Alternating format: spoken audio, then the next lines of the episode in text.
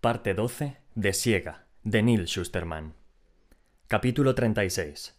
La decimotercera víctima. Goddard se encontraba en el sangrario de la capilla, poniéndole punto final a su terrible trabajo. En el exterior, los, los gemidos habían empezado a amainar, ya que Randy y Chomsky habían acabado con lo que comenzaron. Un edificio ardía al otro lado del patio. El humo y el aire frío salían por las vidrieras rotas de la capilla. Goddard estaba delante, junto a un altar en el que había una reluciente horca de dos dientes, una jofaina de piedra con agua sucia. Solo quedaba un tonista vivo en la capilla. Era un hombre calvo que llevaba un hábito algo distinto al de los muertos que lo rodeaban. El segador lo sujetaba con una mano mientras blandía la espada en la otra. En ese instante se giró, vio a Rowan y sonrió. Ah, Rowan, justo a tiempo. exclamó alegremente. Te he guardado al coadjutor. El coadjutor tonista se mostraba más desafiante que asustado. Lo que habéis hecho hoy aquí no hará más que servir a nuestra causa, replicó. Los mártires son unos testigos mucho más útiles que los vivos. ¿Mártires por qué causa? se burló Godard, mientras golpeaba ligeramente el enorme diapasón con la espada. ¿Por esto? Me reiría si no me dierais tanto asco. Rowan se acercó más sin hacer caso de la carnicería que lo rodeaba, concentrado en Godard. Suéltalo, le ordenó. ¿Por qué? ¿Prefieres un blanco móvil? Prefiero no tener ningún blanco. El segador lo entendió. Sonrió como si el chico acabara de decir algo encantador y pintoresco. ¿Acaso nuestro joven expresa una pizca de desaprobación? Volta está muerto. El júbilo del segador decayó, aunque no demasiado. ¿Lo han atacado los tonistas? ¡Pagarán caro por esto! No han sido ellos. Rowan ni siquiera intentó ocultar la hostilidad de su voz. Se ha cribado él. Aquello hizo que Goddard se detuviese a pensar. El coadjutor intentaba zafarse, así que el segador lo lanzó contra la jofaina de piedra con tanta fuerza que lo dejó inconsciente y cayó al suelo. Volta era el más débil de nosotros, comentó Goddard. No me sorprende demasiado. Una vez que te ordenen, estaré encantado de que ocupes su lugar. No lo haré. El hombre se tomó un momento para examinar a Rowan, para leerlo. Para él fue como una violación. Llevaba a Goddard metido en la cabeza. No, en un lugar más profundo, metido en el alma, y no sabía cómo expulsarlo.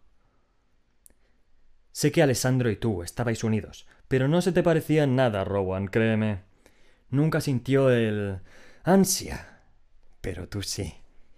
Te lo he visto en los ojos. Te he visto entrenar, vivir el momento. Matar a la perfección. El chico se dio cuenta de que no podía apartar la mirada del segador, que había dejado la espada y tenía las manos extendidas, como si el suyo fuera el acogedor abrazo de un salvador. Los diamantes de su túnica reflejaban la lejana luz del fuego, deslumbrantes. Nos podrían haber llamado la parca, continuó Godard, pero nuestros fundadores consideraron oportuno llamarnos la guadaña, porque somos las armas que blande la mano inmortal de la humanidad. Tú mismo eres un arma perfecta, Rowan, afilada y precisa, y cuando golpeas, los demás contemplamos un espectáculo glorioso. Cállate. Eso es mentira. Sabes que no. Has nacido para esto, Rowan. No lo desperdicies. El coadjutor empezó a gruñir y a recuperar la conciencia. Goddard tiró de él para levantarlo. Críbalo, Rowan. No luches contra tu naturaleza. Críbalo ahora mismo y disfrútalo. El chico aferró la empuñadura de la espada y miró a los ojos empañados y semi-inconscientes del coadjutor, a pesar de que intentaba mantenerse firme, no podía negar el poder de la resaca que tiraba de él hacia un segador. Eres un monstruo. le gritó. Un monstruo de la peor clase. No solo asesinas, también conviertes a los demás en asesinos. Te falta perspectiva. Para la presa, el depredador siempre es el monstruo. Para la gacela, el león es el demonio. Para un ratón, el águila es la encarnación del mal. Dio un paso hacia él con el coadjutor todavía bien sujeto. ¿Vas a ser el águila? ¿O el ratón, Rowan? ¿Alzarás el vuelo o te, o te alejarás correteando? Porque esas son las dos únicas opciones que tienes hoy. A Rowan le daba vueltas la cabeza. El olor a sangre y el humo que entraba por las ventanas rotas le mareaba y empantanaba sus pensamientos. El coadjutor no era muy distinto a los desconocidos con los que practicaba todos los días. Y por un instante fue como estar en el patio, practicando su técnica. Desenvainó la espada y se acercó sintiendo el ansia, viviendo el momento, como Godard le había pedido, y permitiéndose sentir que ese ansia lo liberaba de un modo que era incapaz de describir. Se había pasado muchos meses entrenando, y por fin comprendía por qué Godard siempre dejaba escapar al último antes de que él lo matara, porque le impedía aquella satisfacción final. Era para prepararlo, para aquel día. Ahora podría sentirse satisfecho, y todos los días a partir de entonces, cuando saliera a cribar, no detendría ni la mano, ni la hoja, ni la bala, hasta que no quedara nadie vivo. Antes de pensar con claridad, antes de que su mente pudiera decirle que parase, se abalanzó sobre el coadjutor y hundió la espada con todas sus fuerzas, alcanzando la exquisita satisfacción final. El hombre ahogó un grito y se tambaleó, tambaleó hacia un lado, ileso. La hoja del chico había alcanzado su verdadero objetivo había atravesado a Godard de lado a lado y se había enclavado, se había clavado hasta la empuñadura. Rowan estaba muy cerca del segador, a pocos centímetros de su cara, y lo miraba a los ojos, que estaban muy abiertos y sorprendidos. Tú me has convertido en esto. Y tienes razón. Lo he disfrutado. Nunca había disfrutado nada tanto. Luego, con la mano libre, le arrancó el anillo del dedo. No mereces llevar esto. Jamás lo has merecido. Godard abrió la boca para hablar, quizá para dar un elocuente soliloquio agonizante, pero Rowan no quería volver a oírlo nunca más, así que dio un paso atrás, sacó la espada de su vientre y después de trazar un amplio arco en el aire, la descargó sobre el segador y le cortó la cabeza de un solo golpe. La cabeza cayó al suelo y aterrizó en el agua sucia, como si la palangana hubiera estado allí para eso desde el principio. El resto del cuerpo cayó al inerte al suelo, y en el silencio del momento, Rowan oyó a alguien decir detrás de él ¿Qué coño has hecho? Al girarse, vio a Chomsky a la entrada de la capilla, con Rand a su lado. En cuanto reviva, te vamos a cribar. El chico dejó que su entrenamiento tomara el control. Soy el verdugo, se dijo. Y en aquel momento lo era, un verdugo, un arma mortífera. Chomsky y Rand se defendieron, pero por muy buenos que fueran, no eran rivales para un verdugo tan preciso como él. La hoja de Rowan le dejó un profundo corte a Rand, y ella le quitó la mano, y él y ella le quitó la espada de la mano de una certera patada de Bocator. Rowan respondió con otra aún más efectiva que le rompió la columna. Chomsky le prendió fuego a un brazo usando el lanzallamas, pero el chico rodó por el suelo para apagarlo. Después, cogió la maza de entonar que había junto al altar y la dejó caer sobre el secador novato como si del martillo de Thor se tratara, machacándolo una y otra vez como si diera la hora, hasta que el coadjutor le cogió la mano para detenerlo. Ya basta, hijo. Está muerto. Rowan soltó la maza. Solo entonces se permitió bajar la guardia. Ven conmigo, hijo. Hay un sitio para ti entre nosotros. Podemos esconderte de la guadaña. Rowan miró la mano extendida del hombre, pero incluso entonces oyó las palabras de Goddard. ¿El águila o el ratón? No. No se alejaría correteando para ocultarse. Todavía quedaba mucho que hacer. Vete de aquí, le dijo al hombre. Encuentra a los supervivientes, si los hay, y salid de aquí, pero hacedlo deprisa. El hombre lo miró un momento más antes de, dar media vuelta y abandonar la capilla. Cuando salió, Rowan recogió el lanzallamas y se puso a trabajar. En la calle, los camiones de bomberos ya se habían acercado a los agentes, y los agentes del orden contenían a la multitud.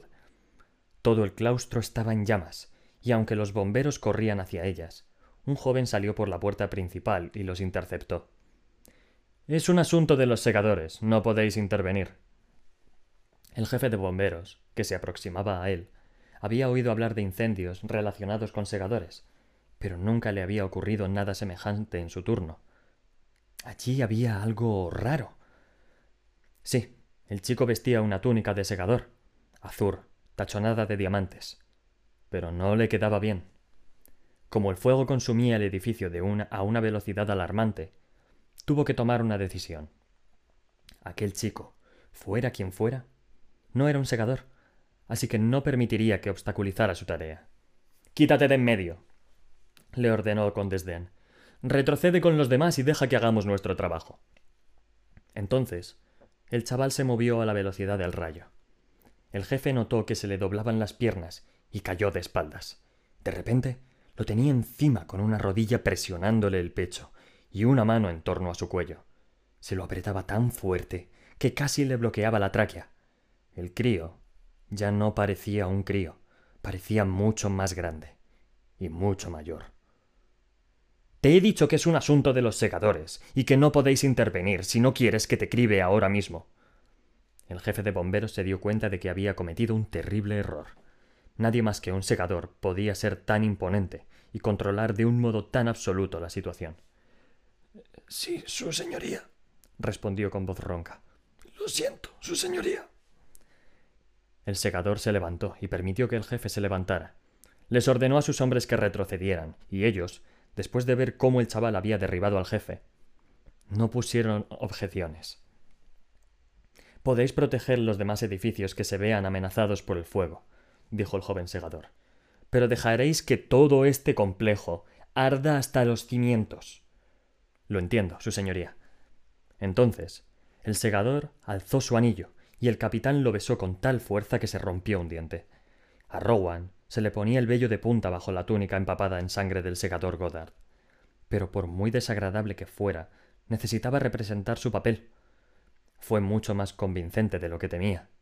Se asustó a sí mismo. Los bomberos dirigieron todos sus esfuerzos a los edificios contiguos, cuyos tejados procedieron a rociar con productos extintores. Rowan se vio solo entre el claustro tonista en llamas y los curiosos, y los curiosos que los agentes del orden seguían conteniendo. Se quedó hasta que se hundió la aguja y el diapasón gigante de su cúspide se desplomó sobre el fuego con un lúgubre retumbar metálico. retumbar metálico. Me he convertido en el mayor monstruo de todos, pensó mientras observaba el incendio. En el asesino de leones, en el verdugo de águilas. Después, procurando no pisarse la túnica, se alejó de aquel infierno con todo lo que todo lo consumía, y que no dejaría ni rastro de Godard ni de sus discípulos, salvo huesos demasiado carbonizados para revivirlos. Los segadores Randy Chomsky mantienen unas conversaciones muy morbosas. Son personas retorcidas, y ellos son los primeros en reconocerlo, aunque supongo que forma parte de su encanto. Hoy estaban hablando sobre el método que utilizarían para cribarse. Noam decía que se subiría a lo alto de un volcán en activo, y rodeado de gran parafernalia, se lanzaría a la lava. Ain se iría a bucear a la gran barrera de coral, hasta que se quedara sin aire o se lo comiera un tiburón blanco. Querían que me uniera a su juego y les contara cómo lo haría yo. Llamadme aburrido, pero no quise participar. ¿Por qué hablar de cribarse cuando debería ser lo último en que pensar?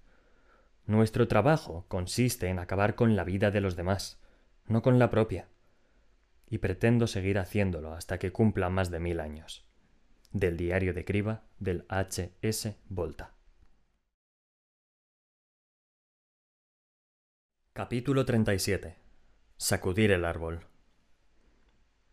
Una tragedia. Una terrible tragedia. El sumo Dalle estaba sentado en un lujoso sofá de la grandiosa mansión que, dos días antes, ocupara el difunto segador Goddard. Se encontraba frente al, aprendiz, que parecía demasiado tranquilo para un joven que acababa de pasar por semejante experiencia. Puedo asegurarte que mañana prohibiremos en el cónclave que los segadores de Midmérica utilicen fuego en sus cribas. ya iba siendo hora, la verdad, respondió Rowan, que no hablaba como un novicio, sino más bien como un igual, lo que irritaba a Xenócrates. Le echó un buen vistazo al chico.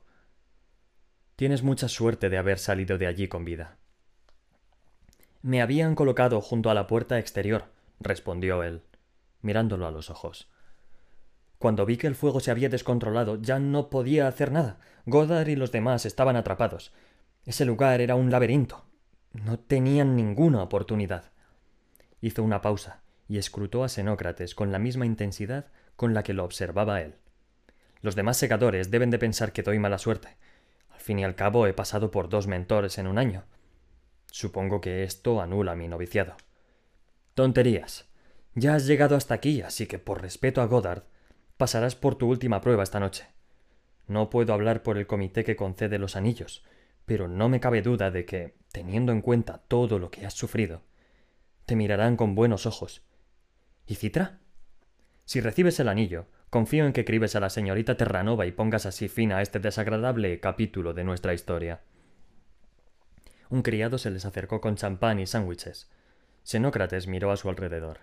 La mansión, que había estado llena de sirvientes los días anteriores, ahora tenía solo uno. Los demás debían de haber huido en cuanto oyeron que Godard y sus socios habían muerto quemados. Por lo visto, el sumo Dalle no era el único que se sentía liberado por el prematuro final del segador.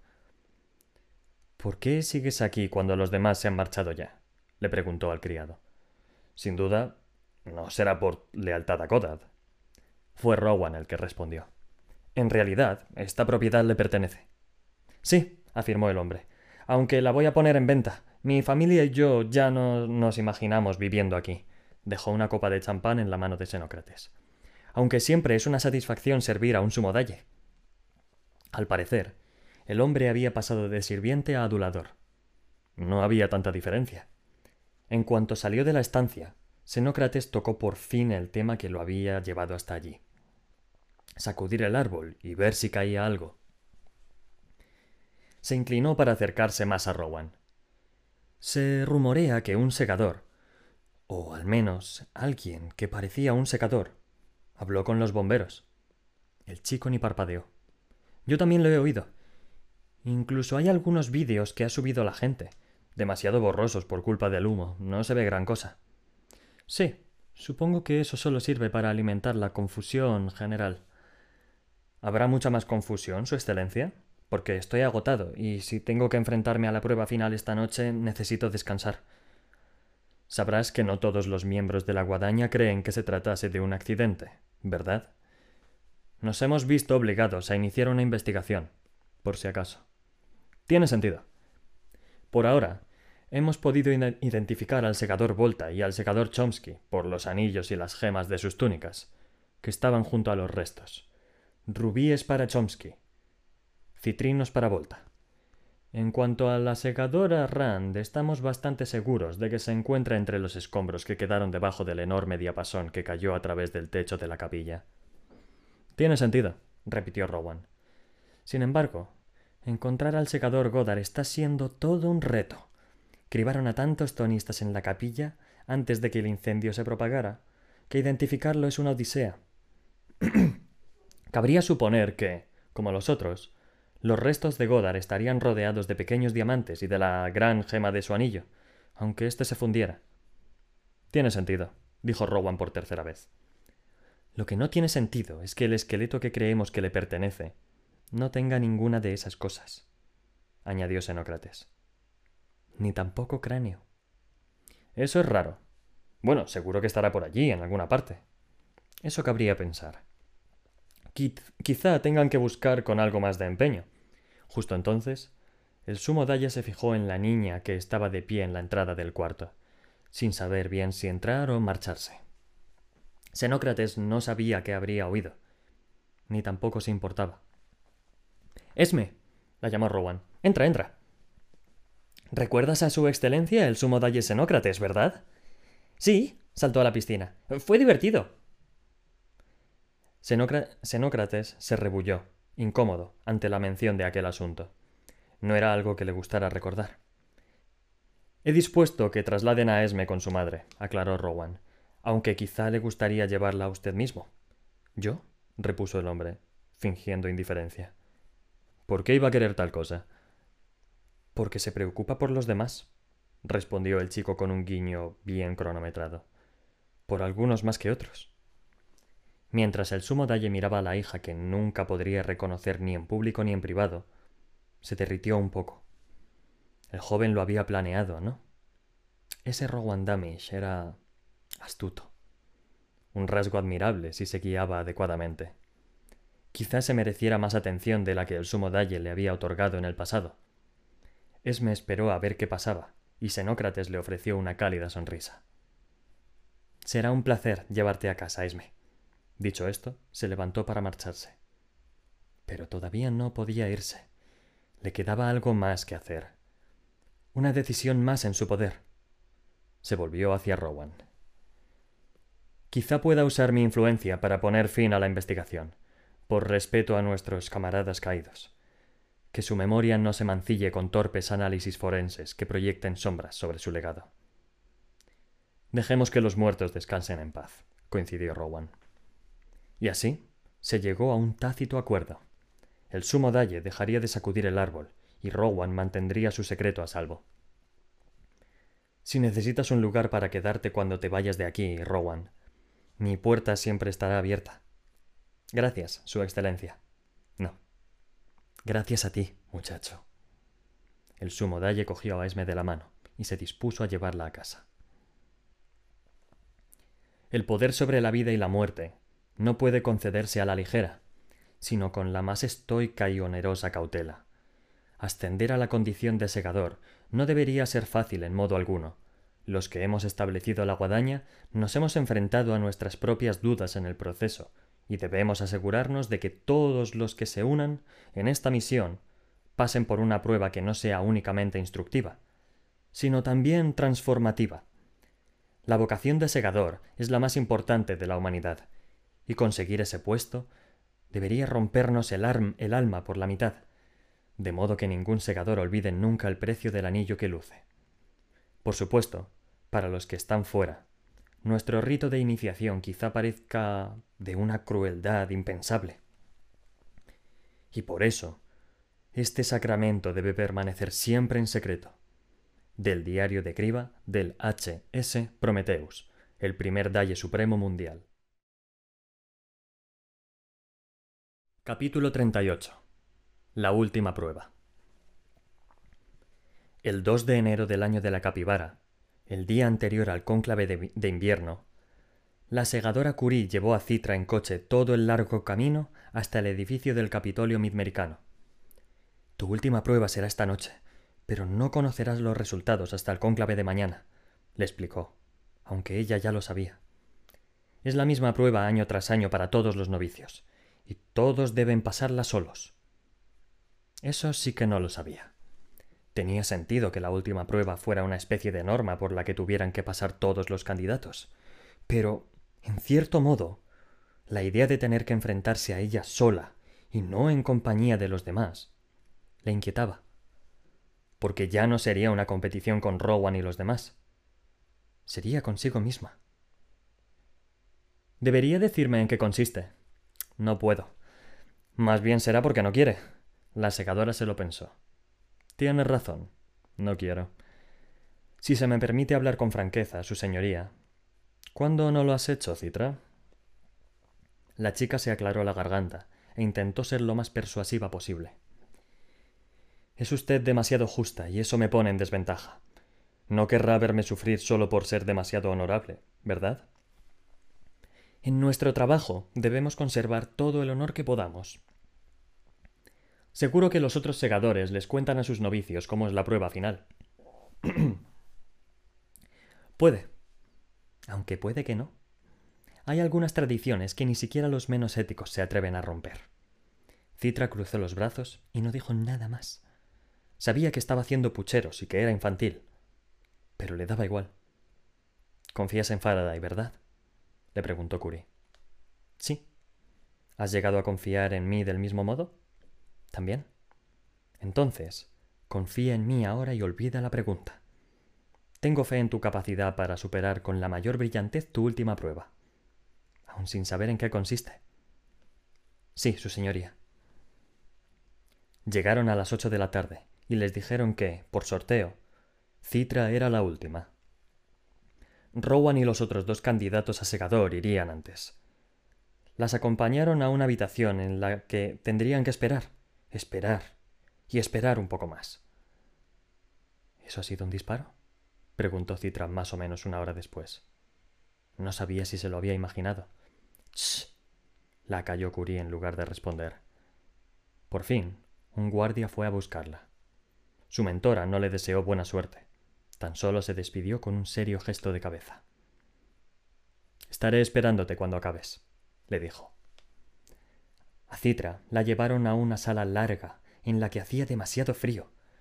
En un extremo había cinco segadores sentados en cómodas sillas. Reconoció a dos de ellos, Mandela y Meir. A los otros tres no los conocía. Se trataba del comité encargado de conceder los anillos. Ante ella tenía una mesa cubierta con un mantel blanco, limpio, y sobre el mantel, colocadas a intervalos regulares, varias armas, una pistola, una escopeta, una cimitarra, un cuchillo de cazador y un frasco con una pastilla de veneno. ¿Para qué es esto? preguntó Citra. Se dio cuenta de que se trataba de una pregunta estúpida. Sabía para lo que eran. Así que reformuló la pregunta. ¿Qué es lo que quieren que haga exactamente? Mira hacia el otro lado de la sala, respondió Mandela, señalando. Entonces se encendió un foco que iluminó otra silla en el extremo opuesto de la larga habitación, una zona que antes estaba oculta en las sombras. Era una silla menos cómoda que la de los secadores. En ella había alguien sentado, atado de manos y piernas, con una capucha de lona en la cabeza. Queremos ver cómo cribarías, explicó Meir. Para dicha demostración hemos dispuesto un sujeto especial para ti. ¿Qué quiere decir con especial? Compruébalo tú misma, respondió Mandela. Citra se acercó a la figura. Oía débiles jadeos debajo de la capucha. La retiró.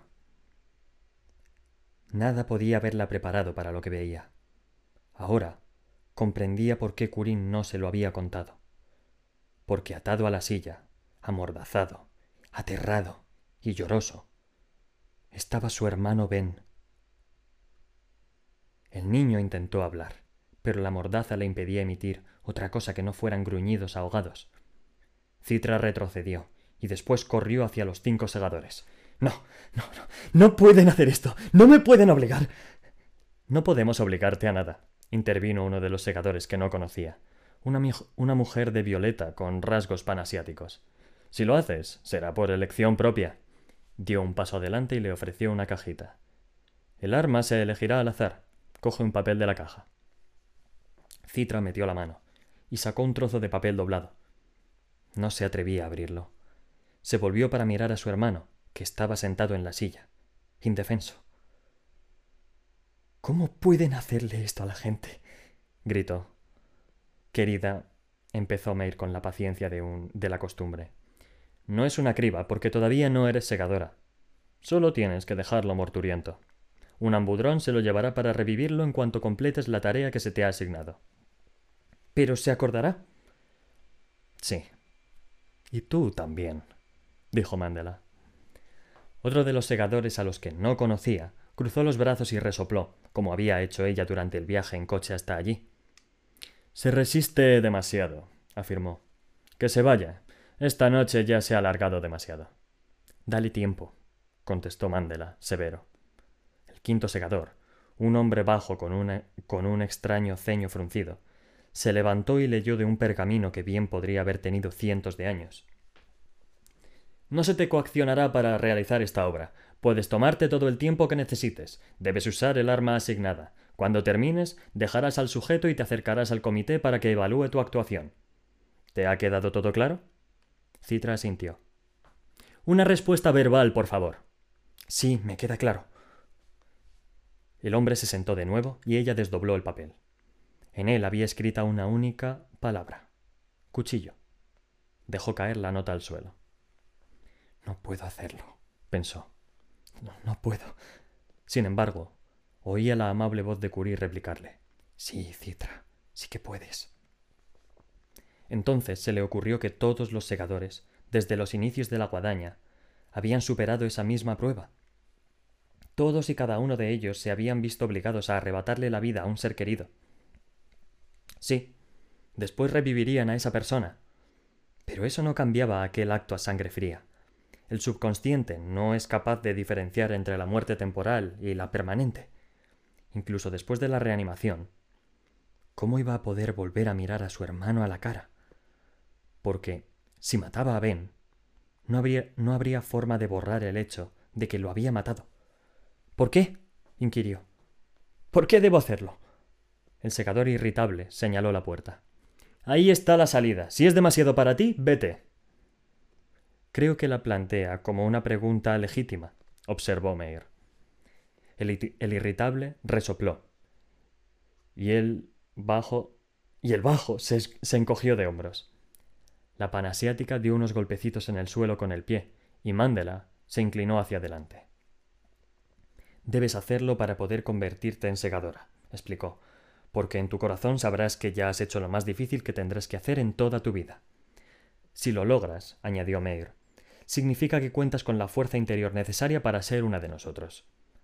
Aunque una gran parte de Citra deseaba salir corriendo por la puerta y huir de aquello, cuadró los hombros, se irguió, bajó una mano y cogió el cuchillo. Tras ocultarlo en la cintura, se acercó a su hermano. No lo sacó hasta que estuvo cerca de él. No tengas miedo. Se, se arrodilló a su lado y usó el cuchillo para cortarle las ligaduras de las piernas y después las que le sujetaban las muñecas a la silla. Intentó quitarle la mordaza, pero no pudo, así que la cortó también. ¿Puedo irme ya a casa? preguntó Ben con una impotencia que le rompió el corazón. Todavía no. Todavía arrodillada a su lado respondió. Pronto, ¿vale? ¿Me, vas a hacer daño, Citra? Citra no pudo reprimir las lágrimas, aunque ni siquiera lo intentó. ¿Para qué? Sí, Ben, lo siento. Me, me, me vas a cribar, dijo como pudo, casi sin voz. No. Te llevarán a un centro de reanimación. Quedarás como nuevo. ¿Me, me lo prometes? Te lo prometo. Eso pareció aliviarle un poco. No le explicó por qué tenía que hacerlo, y él no se lo preguntó. Confiaba en ella. Confiaba en que, fuera cual fuera la razón, sería buena. ¿Me dolerá? De nuevo, descubrió que no era capaz de mentirle. Sí, pero será rápido.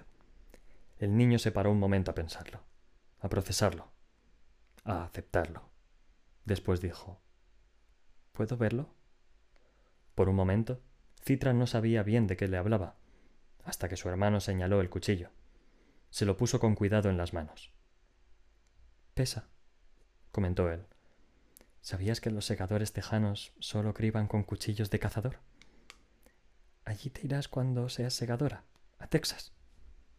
No, ven, me quedaré aquí. El niño giró el cuchillo, y los dos contemplaron los reflejos de la luz en la reluciente hoja. Luego se lo devolvió. Tengo mucho miedo, Citra, dijo, y apenas pudo susurrar. Lo sé. Yo, también. Tener miedo está bien. ¿Me darán helado? He oído que en los centros de reanimación te dan helado. Su hermana asintió y le limpió una lágrima de la mejilla. Cierra los ojos, ven. Piensa en el helado que vas a querer. Después me lo dices, ¿vale? Ben hizo lo que le pedía. Quiero una copa helada de caramelo caliente, tres bolas con pepitas de chocolate, antes de que terminara, ella se acercó y le clavó el cuchillo como había visto hacer a la segadora Curie. Quería gemir de agonía, pero se contuvo. Ben abrió los ojos, la miró, y todo acabó en un segundo. Ben ya no estaba. Citra lanzó el arma muy lejos y acunó a su hermano. Después lo dejó con cariño en el suelo. De la puerta que tenían detrás y que ni siquiera había visto salieron dos médicos de reanimación a toda prisa, tumbaron a su hermano morturiento en una camilla y se fueron con él por donde habían llegado.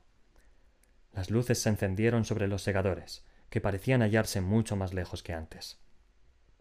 El camino de vuelta por la habitación se le hizo eterno, y ellos la acribillaron a comentarios. Descuidado. En absoluto, apenas ha derramado sangre. Le puso el arma en la mano. ¿Sabes lo arriesgado que es eso? Y toda esa cháchara era innecesaria. Estaba preparándolo, asegurándose de que estaba listo. ¿Y qué más da eso? Ha demostrado valentía, pero lo más importante es que ha sido compasiva. ¿No es eso lo que debemos ser? Lo que debemos ser es eficientes. La eficiencia debe estar al servicio de la compasión. Eso es cuestión de opiniones. En ese instante, los segadores guardaron silencio, al parecer coincidiendo en que no coincidían. Sospechaba que Mandela y Meir estaban de su parte, mientras que el irritable no. En cuanto a los otros dos, no tenía ni idea de qué pensaban. Gracias, señorita Terranova, le dijo Meir. Ya puedes irte.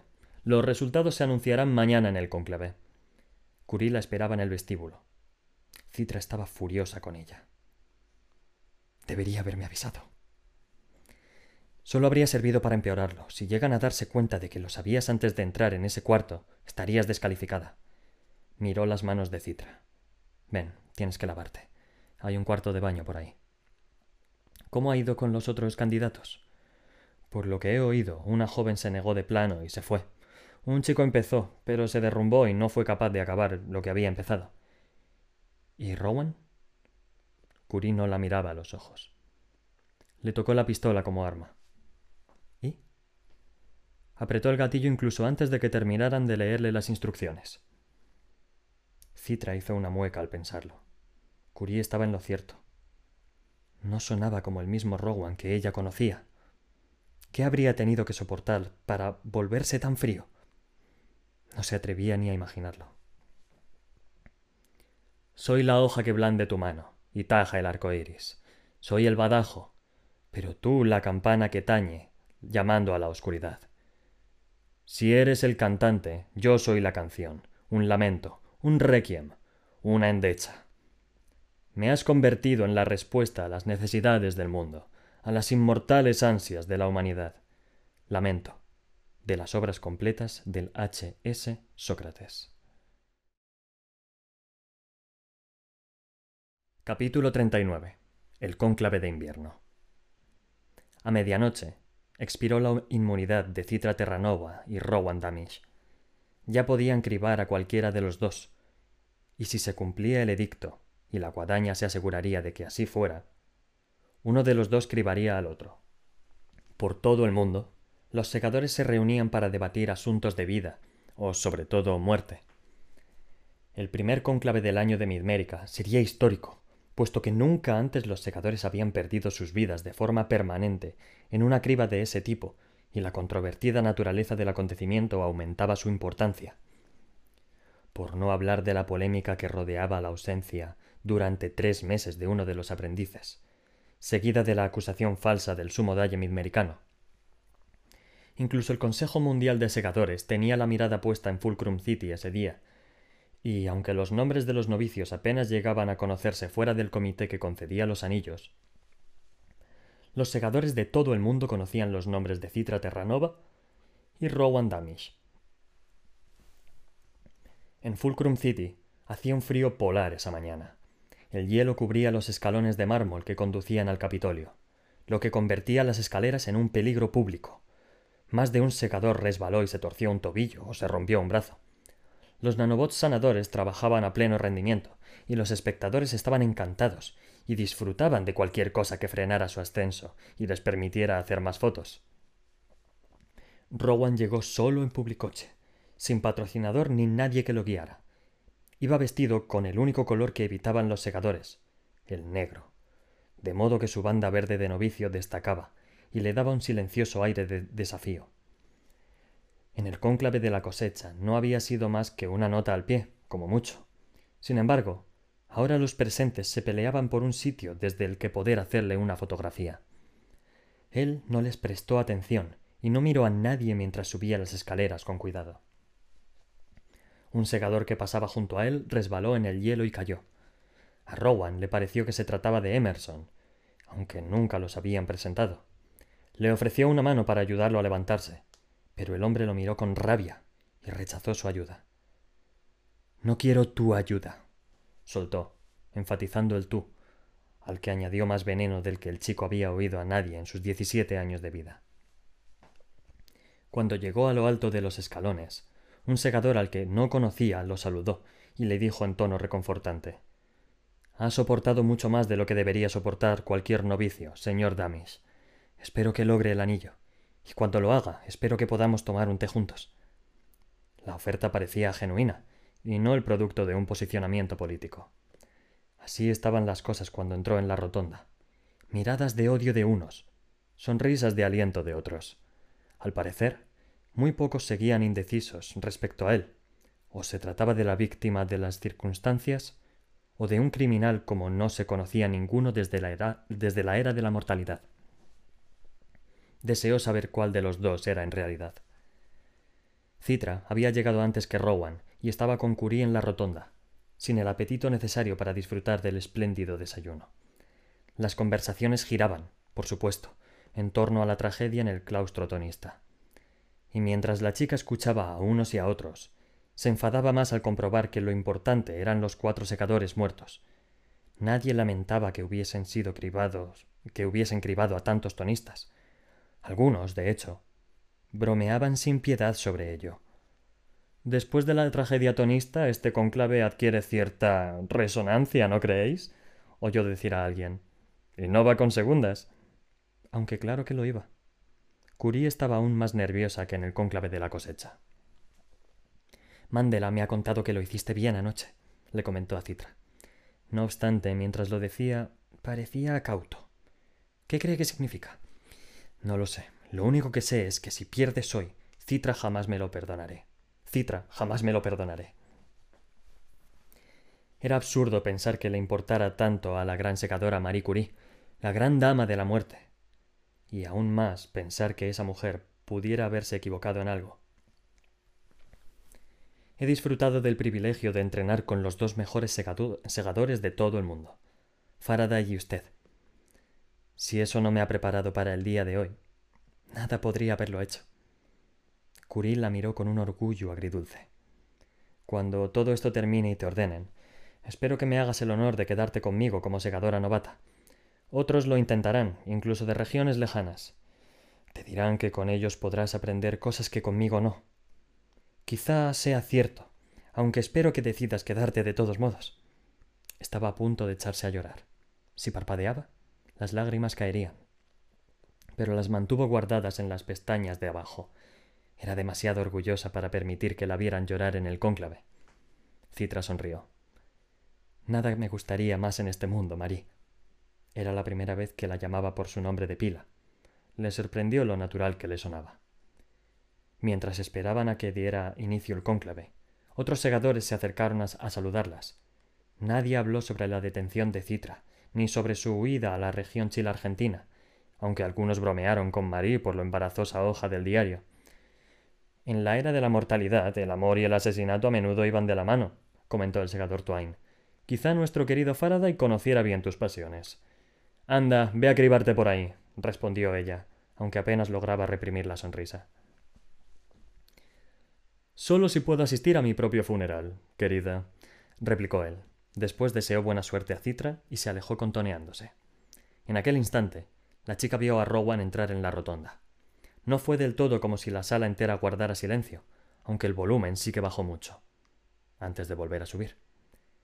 Ahora tenía cierta presencia, no como un secador, sino como otra cosa. Un paria, quizá. Aunque un paria nunca había provocado tal escalofrío en los portadores de la muerte. Algunos decían que Rowan había asesinado a aquellos segadores a sangre fría y que había provocado el incendio para ocultar las pruebas. Otros que tenía suerte de haber sobrevivido y que no era culpable de nada. Citra sospechaba que, fuera cual fuera la verdad, sería mucho más complicada que esas dos posibilidades. No hables con él, le recomendó Curie cuando advirtió que lo observaba. Ni siquiera permitas que se dé cuenta de que lo miras. Únicamente serviría para poneros las cosas más difíciles a los dos. Lo sé, reconoció Citra aunque por dentro esperaba que su amigo fuera lo bastante atrevido como para abrirse paso entre la multitud y acercarse a ella. Y quizá le dijera algo, lo que fuera, para demostrarle que no era el impensable criminal que la gente decía que era. Si la elegían a ella, no desafiaría el edicto de cribar a Rowan, pero sí tenía un plan que podría salvarlo a los dos. No era a prueba de fallos, ni mucho menos. Y si era brutalmente sincera consigo misma, se trataba más de agarrarse a un clavo ardiendo que de un plan. Hasta la más remota chispa de esperanza era mejor que no tener ninguna. Aunque se engañara, al menos era una forma de sobrevivir a ese horrible día. Rowan había imaginado aquel día muchas veces, repasándolo de principio a fin. Había decidido que no se acercaría a Citra cuando la viera. No necesitaba un mentor que le dijera que así era mejor, que debían permanecer lejos el uno del otro hasta que el triste momento de la verdad los separara para siempre. Si ganaba ella, Rowan estaba seguro de que lo cribaría. Su honor estaba en juego. Aquello lo destrozaría, pero al final haría lo que debía hacer. Se preguntó cómo lo mataría. Quizá le rompería el cuello, cerrando así el círculo de su noviciado maldito y poniéndole el broche de oro. Rowan reconocía que temía morir, aunque más que la muerte temía las profundidades en las que ahora sabía que era capaz de caer. La facilidad con la que había dejado a su madre morturienta durante la prueba de anoche decía mucho sobre la persona en la que se había convertido. Prefería acabar cribando que ser ese hombre. Por supuesto, era posible que ganara él. Entonces, la cosa se pondría interesante. Decidió que no se cribaría, puesto que sería un gesto absurdo y lamentable. Si lo ordenaban, desafiaría el edicto e invocaría el décimo mandamiento, que decía claramente que no debía obedecer ninguna ley, salvo esas diez. Eso incluía los edictos de la guadaña, se negaría a cribar a Citra y defendería su vida arrebatándosela a cualquier segador que intentara hacerlo por él, ya fuera con balas, cuchillos o con sus propias manos. Convertiría el cónclave en un sangriento campo de batalla hasta que lo derribaran, cosa que no le resultaría fácil, ya que se había convertido en un experto en el arte de matar, y estaba muy motivado para causar toda la destrucción posible. Y la ironía era que ni siquiera podían cribarlo a él. Una vez lo ordenaran, sus manos estaban atadas por el séptimo mandamiento. Aunque sí que podían castigarlo. Podían condenarlo a morir, a morir mil veces y después encerrarlo para toda la eternidad. Y sería una eternidad de verdad, porque nunca le permitirían la satisfacción de cribarse. Otra razón por la que preferiría que lo cribara Citra. Una sola muerte a manos de ella sonaba muy bien cuando la comparaba con la alternativa. El desayuno de la rotonda era muy elaborado bloques de salmón ahumado de verdad, panes artesanales de corteza crujiente y un puesto de gofres con todos los aderezos imaginables. Solo lo mejor para los segadores de Midmérica. Rowan comió con una gula inusual esta mañana.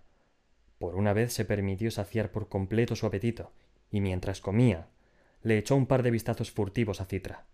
Incluso en aquellas circunstancias, estaba radiante. Qué ridículo era que siguiera fantaseando con ella en sus últimas horas. Lo que antes pudiera haber sido cariño se había convertido en la resignación de un corazón roto tiempo atrás. Por suerte para Rowan, el corazón se le había enfriado tanto que ya nada podía dañarlo. Ya reunido el cónclave, Citra acabó desconectándose de casi todos los rituales de la mañana, puesto que había decidido ocupar su mente en los recuerdos de la vida que estaba a punto de abandonar, porque, de un modo u otro, la abandonaría. Se concentró en sus padres y su hermano, que seguía en un centro de reanimación.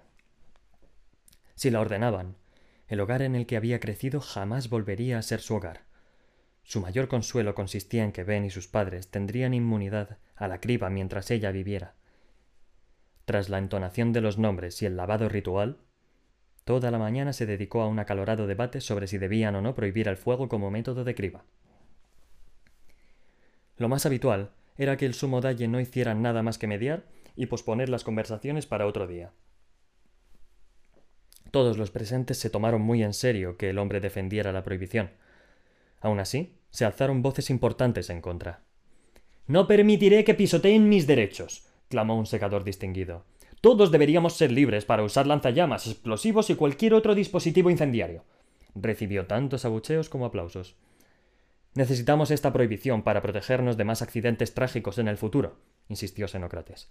Eso no fue un accidente, gritó alguien, y casi la mitad de la sala vociferó para darle la razón.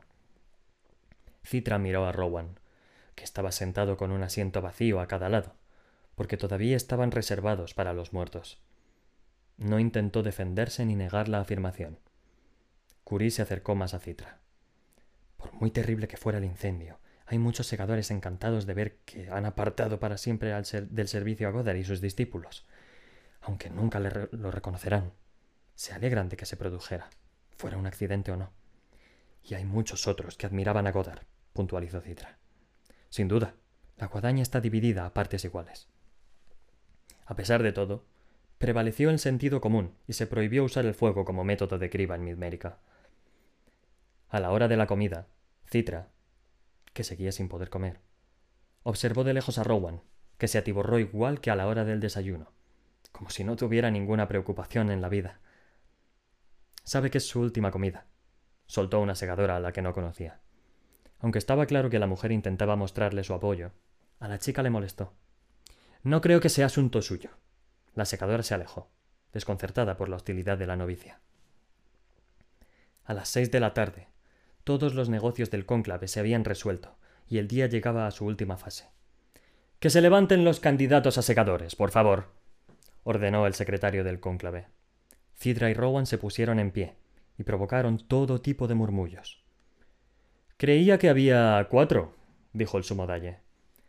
Lo sabía, Su Excelencia, respondió el secretario. Pero los otros dos no superaron la última prueba y se les dejó marchar. Muy bien, pues vamos a ello.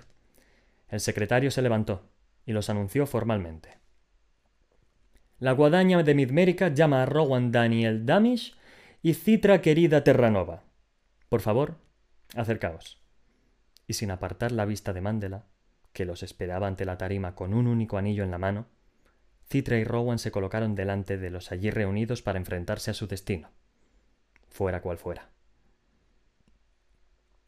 Siempre observo con un júbilo agridulce la concesión de los anillos a los nuevos segadores al final de cada cónclave. Júbilo porque son nuestra esperanza y todavía conservan el idealismo de los primeros segadores. Agridulce porque sé que algún día llegarán a estar tan cansados y hastiados que acabarán con sus propias vidas, como terminaron haciendo los primeros segadores. Aun así, cuando los nuevos reciben sus anillos, sigo alegrándome, puesto que eso me permite, aunque sea por unos gloriosos segundos, creer que todos decidiremos vivir para siempre. Del diario de Criba, de la H. S. Curie.